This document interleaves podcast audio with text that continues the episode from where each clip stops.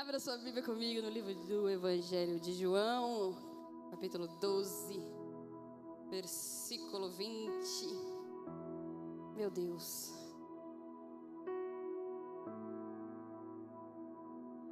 João, capítulo 12, versículo 20.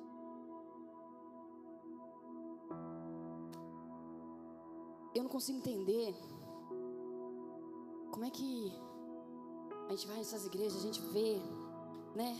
O povo tá lá na hora do louvor, na hora da palavra, na hora do, da pregação. Irmão, eu tô sem força de verdade. E, e fica aquele, aquela tribuna, né? Aquela coisa bonita aqui atrás. E aí você vê o pregador. Ah! E vê o Espírito Santo também. Ah! Não é só o pregador, porque às vezes é forçado, né? Às vezes você vê que, que é só o pregador, mas você vê que o Espírito Santo tá junto atrás dele. Ah! E tá dando tapa atrás e saindo, e saindo na frente. E, e eu vejo o povo atrás. Que nem uma estátua. Não reage nada, não esboça nada, não faz nada, não mexe nada. E mexe, arruma o paletó e mexe, olha para baixo, olha. E eu falei, eu não sei qual, é o, qual é o problema. Porque geralmente eles dão esse lugar para aquelas pessoas, né? Os pregadores, não sei o quê. Aí vem no culto o visitante na igreja da Vinde. Cadê a pastora para pregar? Tá largada no chão. Tá caída, sobe no altar falando que não tem força para pregar, para deixar ela largada. Sabe por quê? Não substitui o peso da glória de Deus, querido. Se ele quiser vir com peso, ele vem com peso, nós cai, nós chora, nós baba, nós, nós, se joga, mas eu não tenho por que resistir à glória de Deus se eu fui chamada para isso, para mergulhar nessa glória, para estar debaixo dessa glória, para me embriagar com essa glória. Então por que, que eu vou fugir dela? Não vou não. Deixa eu. E diz assim a palavra do Senhor no Evangelho de João. Alguns gregos que tinham vindo a Jerusalém para adorar durante a Páscoa procuraram Felipe, que era de Betsaida da Galiléia, e lhe disseram: Por favor, gostaríamos de ver Jesus. Felipe falou a esse respeito com André e os dois foram juntos falar com Jesus. E Jesus respondeu: Chegou a hora do filho do homem ser glorificado. Eu lhes digo a verdade: se o grão de trigo não for plantado na terra e não morrer, ficará só. Sua morte, porém, produzirá muitos novos grãos. Quem ama a sua vida neste mundo, a perderá. Quem odeia a sua vida neste mundo, conservará por toda a eternidade. E se alguém quer ser meu discípulo, siga-me, pois os meus servos devem estar aonde eu estou. E o Pai honrará a quem me servir. Jesus, tantas coisas o Senhor já entregou a nós, Espírito Santo, que eu sei que se a gente fosse para casa agora estava tudo certo, Pai. Como é bom estarmos mergulhados na tua glória, na tua presença. É bom entrarmos num culto, Deus, entrarmos na atmosfera do céu, saber que o Senhor está aqui, Deus, preparado, com os seus braços e mãos abertas, Pai, para nos abraçar, para nos envolver, para nos fazer ver coisas que nós talvez estejávamos, estej... a gente passa um tempo assim, cego, sabe? Quando a gente vem para a igreja, passa da porta para dentro e pensa que vai ser apenas mais um culto, e aí o Senhor vem e fala: não é mais um culto, porque eu continuo sendo o mesmo, mas todas as coisas que eu faço vão surpreender vocês todas as vezes em que eu manifestar a minha presença, porque eu posso surpreender, vocês não podem me surpreender. Amém. Nós estamos falando aqui de Jesus, e eu acho bem interessante como Jesus respondeu aos seus discípulos, a maneira como Jesus respondia às pessoas às vezes de maneira simples e objetiva, mas ao mesmo tempo profunda. Você nunca vê Jesus conversando com alguém na Bíblia e respondendo de uma maneira simples: Ah, você viu? Eu vi. Não. Ele sempre vai mais profundo para te fazer ver coisas que ele está que ele tá enxergando e ele quer fazer a gente enxergar as coisas do céu, as coisas celestiais. É para isso que ele veio, morreu e se entregou no nosso lugar. E quando aqueles discípulos chegaram diante de Jesus falando: "Olha, tem tem, tem um povo aí que veio para a festa para adorar e eles querem te ver. Então, em vez de Jesus simplesmente chegar e dizer: Manda vir aqui, vem aqui me ver. A Páscoa se aproximava, a, a hora da morte de Jesus se aproximava. Então, o que Jesus responde para os discípulos é simplesmente mais um ensino, mais uma pregação. Jesus olha para eles, ah, eles querem me ver.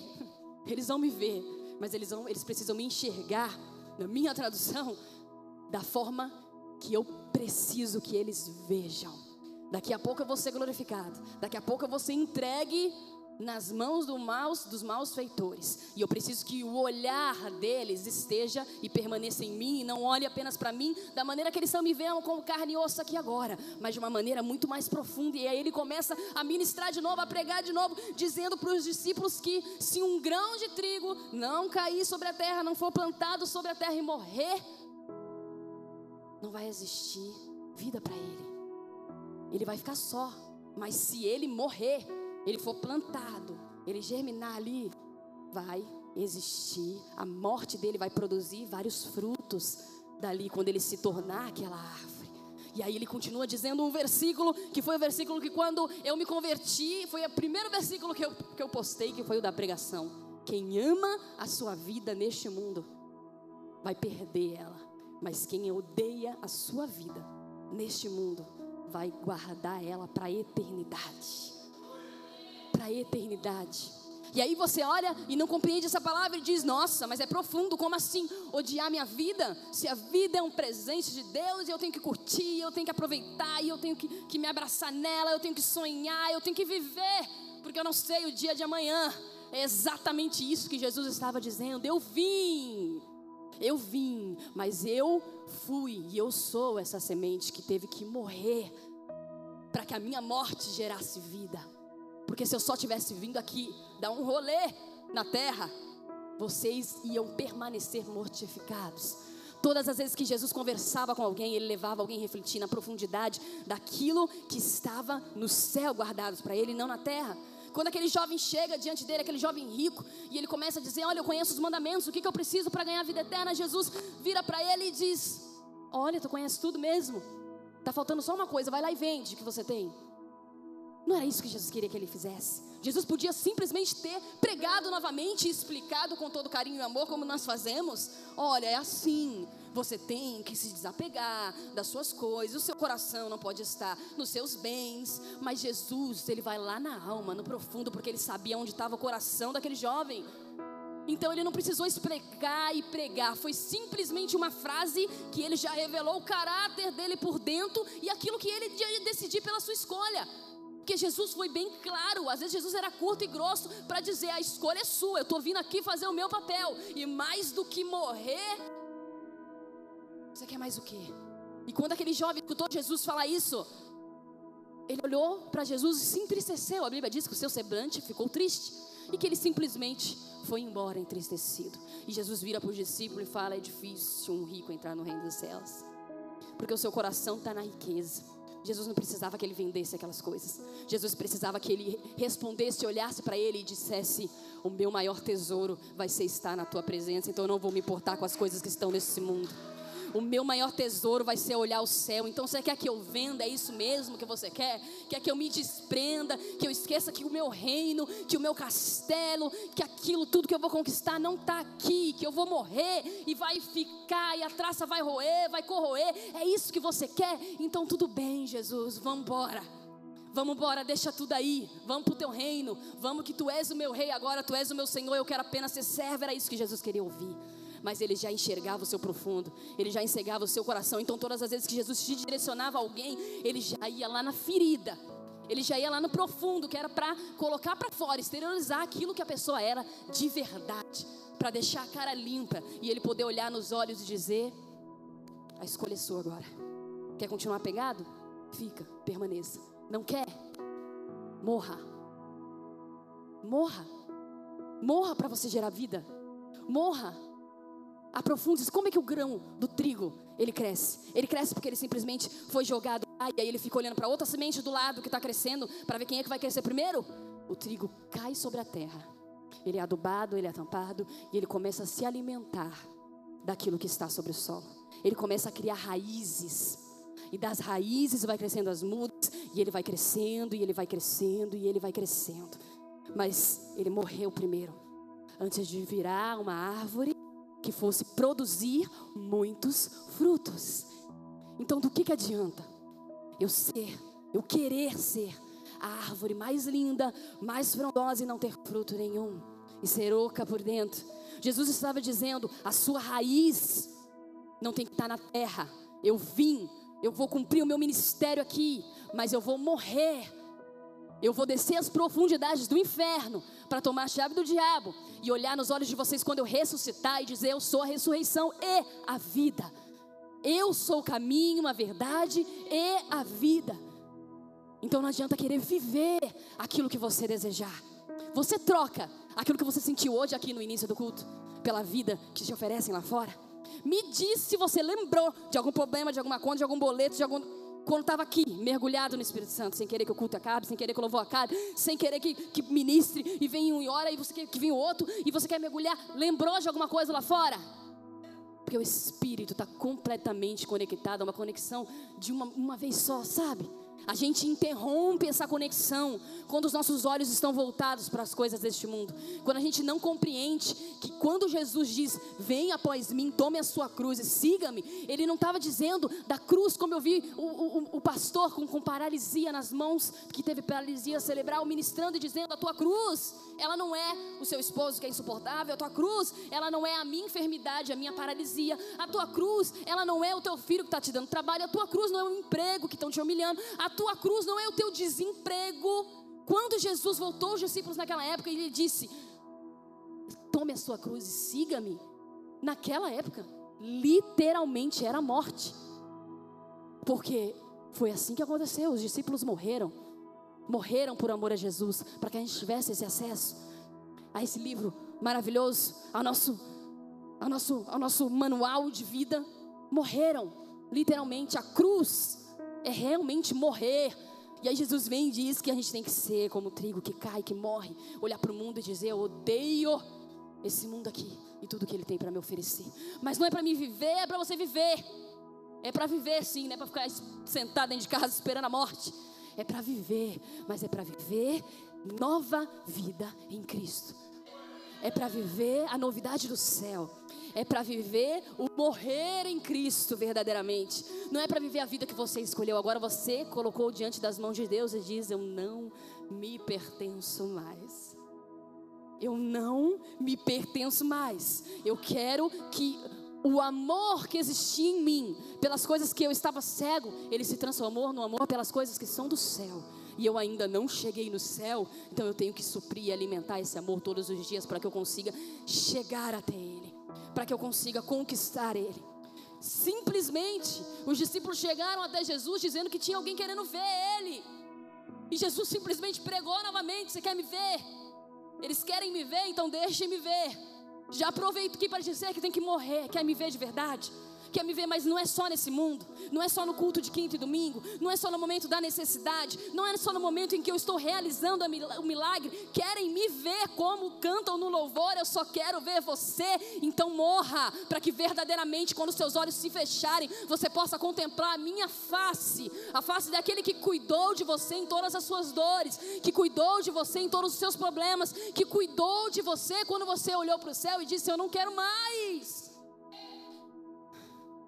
E ele continua dizendo: Se alguém quer ser o meu discípulo, siga-me, porque os meus servos devem estar aonde eu estou, aonde Jesus está. Aonde Jesus está? No ambiente de glória, no ambiente de louvor, no ambiente lindo, né? Maravilhoso. Mas Jesus também está contra o pecado, contra a corrupção, contra a prostituição, contra a idolatria, contra as coisas deste século, deste mundo que tentam corromper a cultura do céu que Jesus veio implantar sobre essa terra que tentam dizer àqueles que estão ouvindo que a cultura do céu não existe, que a cultura do céu foi passageira, que a cultura do céu foi só na época que Jesus esteve sobre a terra, mas há mais de dois mil anos ela tem sido implantada, falada, pregada, e Jesus foi pendurado no madeiro por causa dela para mostrar a nós que é a cultura do reino dos céus que nós temos que viver. E qual é a posição que você escolheu verdadeiramente? Você vai ser o grão que vai ficar só, porque não vai morrer e não vai germinar e não vai crescer? Ou você vai ser o grão que vai morrer e sabendo que a sua morte vai produzir muitos frutos? que a sua morte vai produzir coisas que são eternas, que a sua morte vai produzir coisas que esse mundo não vai poder comprar, que a sua morte vai produzir um legado que ninguém vai poder destruir em Cristo. Você quer ser aquela pessoa que as pessoas vão olhar e dizer: Nossa, vive levantando e caindo, vive na inconstância, vive nisso, vive naquilo. Ou você quer ser aquela pessoa que você consegue olhar para ela e falar: O evangelho está deturpado, as coisas não estão de cabeça para baixo, como o Senhor falou, mas aquele dali, se eu tivesse passado a metade do que ele passa, eu já tinha desistido de Jesus, mas ele continua em pé, ele continua orando, ele continua clamando, ele continua declarando que ele não pertence a esse mundo, que ele é servo de Deus, que ele está com Deus aonde quer que Jesus está, e às vezes Jesus está em lugares que nós não queremos estar, que nós não queremos ir, que nós não queremos fazer, mas Ele quer nos enviar, Ele precisa que nós vamos, Ele precisa que nós nos mantenhamos de pé, Ele precisa olhar para mim e dizer: Eu estou te enviando como ovelha ao covil dos lobos.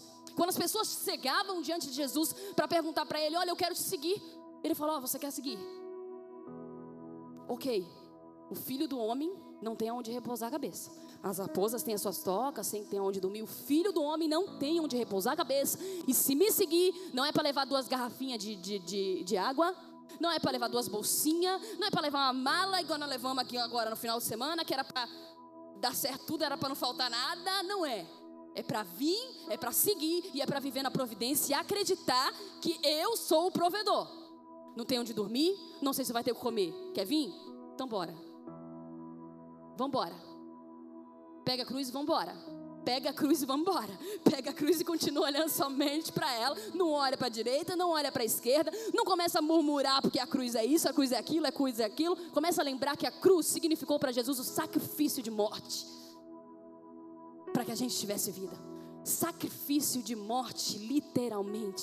Para que a gente tivesse vida. E passou mais de dois mil anos e ninguém consegue suprir o sacrifício que ele fez. Ninguém consegue suprir o sacrifício que ele fez.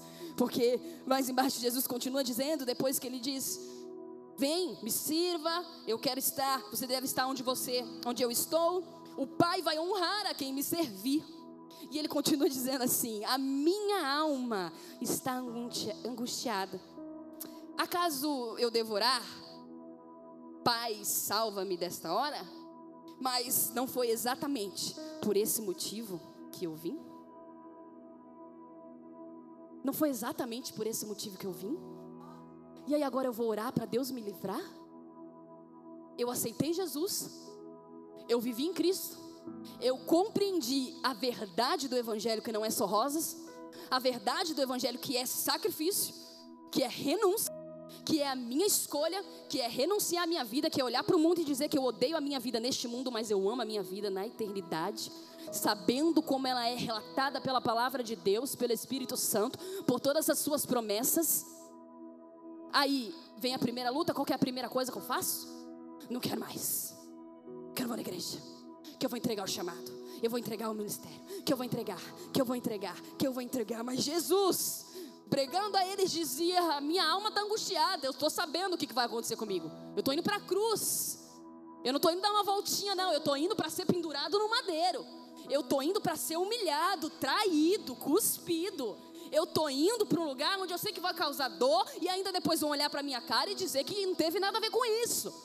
Que não teve nada a ver com o meu sacrifício, mas eu tô indo. Porque o propósito de Deus para a terra e para mim foi esse, ele me enviou para me morrer por vocês, para que vocês tivessem a verdadeira vida que eu estou pregando aqui, a verdadeira vida, para que vocês morressem como eu morri. Aí agora porque eu estou começando a ficar angustiada, a sentir dor, a sentir o desespero, a ficar com medo. Eu vou olhar para Deus e falar: Deus, tira de mim aí esse cálice. Afasta aí da livramento, Senhor. Ah. Mas por que, que a gente não olha para Jesus e diz: Foi para isso que eu vim.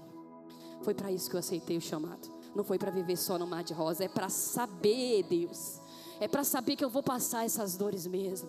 É para saber que eu vou ter que, seguir esse processo, que eu não vou pular etapa. É para saber que eu vou sentir dor, eu vou, não é para não sentir, eu vou. Eu estou deixando claro, você vai sentir dor, é isso que Jesus está falando, é para sentir a dor, mas é para assistir a dor junto comigo. É para sentir a dor e saber que você tem consolo do Espírito. É para sentir a dor e saber que você está sendo cuidado das suas feridas pelo próprio Espírito Santo.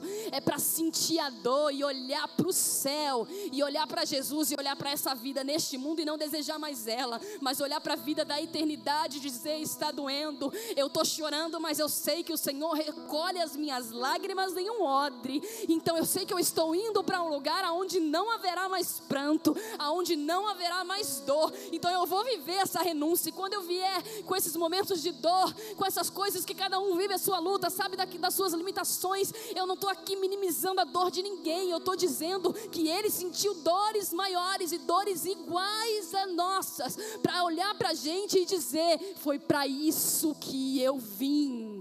Foi para isso que eu vim. A alegria que vai ser eterna nas nossas vidas, vai ser na eternidade. Está dizendo que eu não vou ser feliz aqui, pastora? Não. Eu estou dizendo que você vai gozar da, da, presença de Deus, da presença do Espírito Santo, como você viu aqui no início do culto. Mas eu estou dizendo que no momento que você for chorar, porque você é de carne e osso, e Jesus também viveu luto, Jesus também chorou.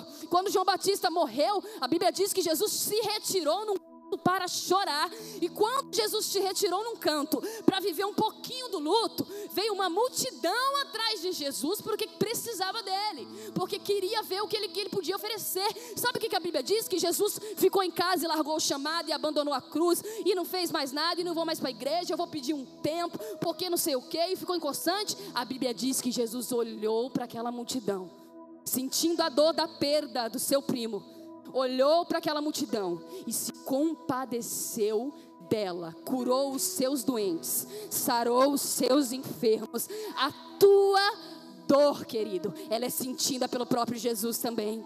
A tua dor não está esquecida. A tua dor não está só no momento do teu travesseiro e você acha que é só você que está sentindo, que mãe não entende, o pai não entende, o marido não entende, o fulano não entende, o ciclano não entende. Jesus está dizendo que a tua dor ele entende, mas ele está dizendo morra todos os dias.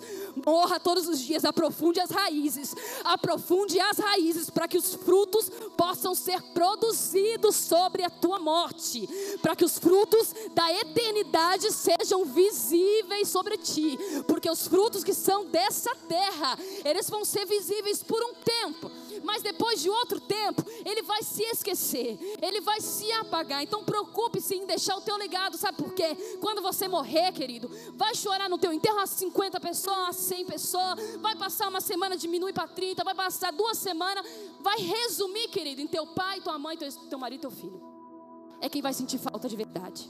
É quem vai sentir a dor de verdade, vai carregar de saber que perdeu alguém que ama. Mas se você tiver carregado o legado de Jesus, o legado da cruz, querido, eles vão seguir os teus passos. Eles vão seguir os teus passos porque eles vão olhar para você e vai dizer: ela viveu o evangelho. Ela viveu a verdade de Deus. Por diante diversas vezes eu já me peguei imaginando como seria se eu morresse hoje se eu morresse hoje, a minha filha pequena, o meu marido, e eu fiquei pensando, meu Deus, eu, eu preciso, eu preciso ensinar a minha filha. Eu preciso todos os dias falar algo do céu. Eu preciso ensinar o caminho, porque se eu morro amanhã, a lembrança que eu quero que ela tenha de mim não é da, da cor do meu cabelo, da minha fisionomia física. Eu quero que ela lembre de mim como uma mulher de Deus, como uma mulher que serviu, como uma mulher que diante de um leito de morte, ela olhou para mim e disse, e disse assim: ó, fica tranquila, fica calma, que já já a gente vai se encontrar. Já já a gente vê. Eu quero que ela olhe para mim como uma mulher que não temia a morte, porque tinha convicção e certeza do lugar aonde ela ia estar. Eu quero olhar para minha filha e dizer: Ei, eu tô te esperando lá. Se uma doença me acometer, se alguma coisa acontecer comigo, eu te ensinei princípios. Então siga, siga a palavra, siga a verdade. Não pare porque mamãe morreu, não. Não pare porque mamãe adoeceu, não, querido. A dor gerar crescimento, aprendizagem, maturidade. Então que um dia ela olhe e possa dizer: Foi uma mulher de Deus. Não tenho medo da morte, querido. A gente, a gente não quer perder. A gente não quer perder. Jesus começou a dizer e falar apenas de perda. Olha, tem que morrer, tem que odiar a vida, tem que, que, que perder as vontades aqui para fazer a vontade de Deus. É só perda que Jesus falou para aqueles discípulos, só porque eles falaram: olha, tem, tem um povo querendo te ver. Eles querem me ver. Eles querem me ver. Então vamos lá para a cruz. Vamos lá, deixa eu adiantar aqui. O que, que, o que, que vai me acontecer para eles já me verem com esses olhos que eu preciso que eles enxerguem. Eu não preciso que vocês me enxerguem como alguém que foi pendurado no madeiro, uma história que vai passar na escola e não sei o que, não. Eu quero que vocês enxerguem como alguém que morreu para dar vida, como alguém que morreu como filho de Deus, como alguém que agora vai ser o seu Senhor para o resto da tua vida, se você quiser estar na eternidade. Mas essa vida nos prende a gente não quer perder dinheiro, a gente não quer perder amizade, a gente não quer perder o emprego, a gente não quer perder, a gente não quer perder, não quer perder, não quer perder, não quer perder, não quer perder os cabelos, não quer perder nada, irmão. Não quer, falou a palavra perda, acabou. Acabou. O povo começa a fazer greve. Começa a fazer greve porque está perdendo alguma coisa. Ninguém quer perder. Só que acontece que quando você está em Cristo, a palavra perda tem um significado completamente diferente daquilo que a gente aprende no mundo. Com Jesus, a perda é ganho. Lá fora eu perco e me entristeço e, e, e perco tudo mesmo. Agora, na presença de Deus, quantos perderam? Quantos perderam? Quando Abraão levou o filho dele, sabendo que ele iria perdê-lo, sacrificando, mas ele levou, porque ele estava entregando a Deus. Então ele entendeu que não era uma perca da sua promessa. Ele estava apenas devolvendo aquilo que não pertencia a ele, que veio do céu. E aí veio a provisão de Deus sobre a vida dele, testando apenas a sua obediência, o seu querer e a sua vontade, e deixou e poupou a vida de Isaac. Até quando a dor vai ser o motivo de nós olharmos para o Senhor e dizer: Eu não quero mais, não faço mais, eu não vou mais, eu não vou no culto, eu não vou louvar, eu não vou pregar, eu não vou dançar, eu não vou falar, não vou. Jesus olhou e disse: Eu vou pedir, eu vou orar. É literalmente isso. O que, que eu vou fazer agora? Eu estou angustiado.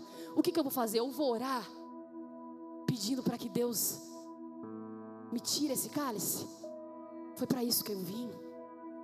Então eu vou orar e eu vou pedir para Deus renovar as minhas forças, para que eu tenha força para suportar tudo que for necessário até a vinda dele, para que eu verdadeiramente morra, para que exista vida eterna em mim, para que eu verdadeiramente olhe para o solo, para a semente e eu veja que está crescendo, que eu estou me alimentando, que eu estou aprofundando as minhas raízes em Cristo, para que eu verdadeiramente produza um fruto que eu sei que não vai me pertencer, mas que vai pertencer a um mundo, mas que vai fazer coisas grandiosas. Mas são frutos, queridos, que não são nem nossos. Não são, não são. A Bíblia diz que a palavra de Deus é como uma semente. É como uma semente. Nós precisamos ser essa semente, ter essa semente implantada, para que por onde a gente passe ela possa dar frutos. Porque a palavra de Deus ela não vai voltar vazia jamais das nossas vidas. Então não esquece, não esquece. Odeie a sua vida aqui. Porque nós estamos aqui de passagem. Odeie a sua vida aqui. Porque nós estamos aqui por apenas alguns instantes. Mas nós temos um lugar para passar a eternidade. E aonde vai ser a sua? E aonde vai ser a sua? Vai ser no momento da dor, olhando para Jesus, como aqueles discípulos que se aproximaram em Mateus e disseram: Mas eu preguei, mas eu fiz isso, mas eu fiz aquilo. E Jesus vai olhar e dizer: Apartai-vos de mim, porque eu não vos conheço. Ou você vai ser aquele que Jesus vai estar no céu de braços abertos, olhando e dizendo: Pode entrar, filho. Pode entrar, porque eu colho todas as suas lágrimas. Pode entrar, porque agora você não vai mais chorar. Pode entrar, porque agora não vai haver mais sofrimento. Pode entrar, porque agora não vai haver mais dor. Pode entrar, porque você não trocou a glória de Deus. Pode entrar, porque você não amou mais a sua vida. Pode entrar, porque você preferiu o sofrer, como Cristo preferiu o sofrer, do que olhar para trás e dizer: Eu não vou mais. Você começou a olhar para frente e dizer: Eu vim para isso. Eu estou aqui para servir Deus. Eu estou neste mundo para adorar a Deus. Eu não sei até quando, eu não sei como vai ser a minha morte. Eu não sei como que Ele vai me recolher, eu não sei o dia. Porque a gente quer idealizar, a gente quer planejar até o dia que a gente vai morrer, a forma como a gente vai morrer, como o Senhor vai nos recolher, mas nós não sabemos no amanhã. E o que, que eu estou plantando? O que, que eu estou plantando? que, que eu estou deixando? Qual que vai ser a visão das pessoas olhando para mim? Mais um que morreu e dizia que era crente, ou alguém que morreu como verdadeiramente servo de Deus, que as pessoas vão olhar e dizer: Nossa, mas não merecia ter morrido. Por que, que morreu cedo? Nossa, mas tinha tanta coisa acontecendo de bom na vida dele. E aí Deus vem lá e recolhe. Nós não entendemos como é o agir de Deus, mas nós entendemos que quando Ele recolhe um justo da terra, querido, pode ter certeza que é porque Ele vai para um lugar melhor. Pode ter certeza é porque a situação dele aqui na terra estava boa, ela vai ficar melhor ainda na glória, vai ficar melhor ainda na eternidade. Mas o nosso coração está preso nas coisas que são terrenas, está preso na vida que nós temos aqui. Se a gente tem uma casa, a gente quer outra. Se a gente tem um carro, a gente quer outro. Se a gente tem um emprego, a gente quer um emprego e mais ainda. E a gente não está satisfeito com nada. Se eu estou no emprego bom, eu reclamo dele. Se eu vou para outro melhor, eu continuo reclamando dele, porque se eu ganho 5, eu quero ganhar 10. Se eu ganho 10, eu quero ganhar 15. Se eu ganho 15, eu quero ganhar 20. E não vai estar tá bom nada. Não vai estar tá bom nunca. Deus vai sempre ter a obrigação de nos dar o melhor dessa terra. Ele dá. Mas o que Isaías diz é: se me ouvirdes e me obedeceres, comereis o melhor dessa terra. Se me ouvirdes e me obedeceres, não é se vir para o culto de quinta e domingo, não é se tiver o um nomezinho escrito no caderno, não é se for o favorito do pastor, não é se for do ministério de louvor, não é se for consagrado na igreja, é se me ouvirdes e me obedecerdes. Que é o melhor da terra? Odeie sua vida, obedeça a Cristo e viva a eternidade do céu, porque você não tem para onde ir. É com Cristo que você quer ir? Então não tem outro caminho. Não tem para onde ir. É pela via dolorosa mesmo. Pode subir, equipe de louvor. Pode se colocar de pé.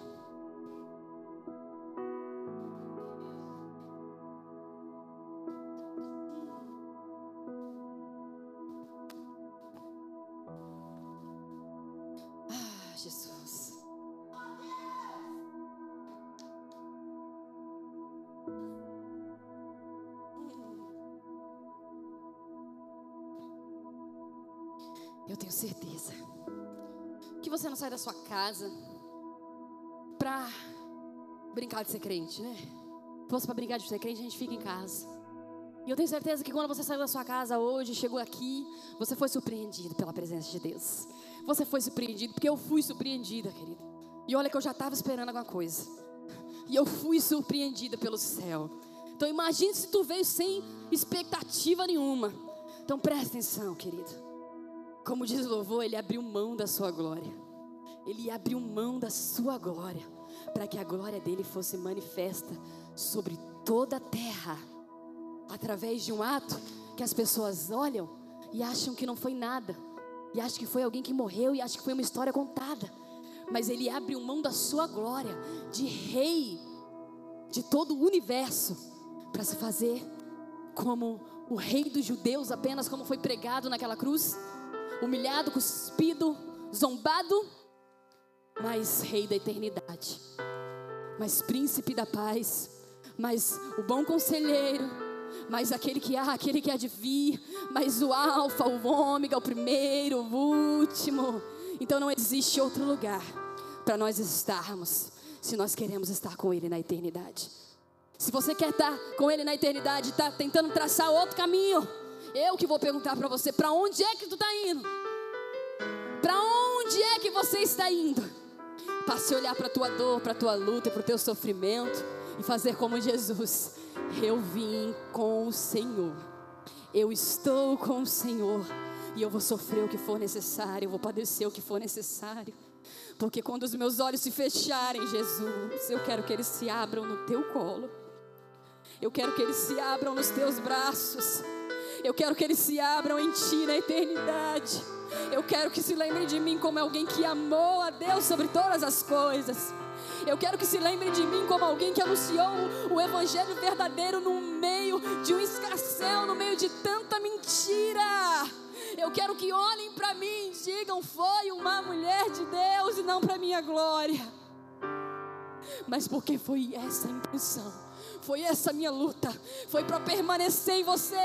Foi para estar em você, Deus. Foi para continuar com você, Jesus. No meio das minhas dores, olhando para Ele e dizendo: Eu sei que estás comigo. Eu sei que estás chorando comigo. Eu sei que está recolhendo as minhas lágrimas. Eu não tenho para onde ir. Eu só tenho a Ti.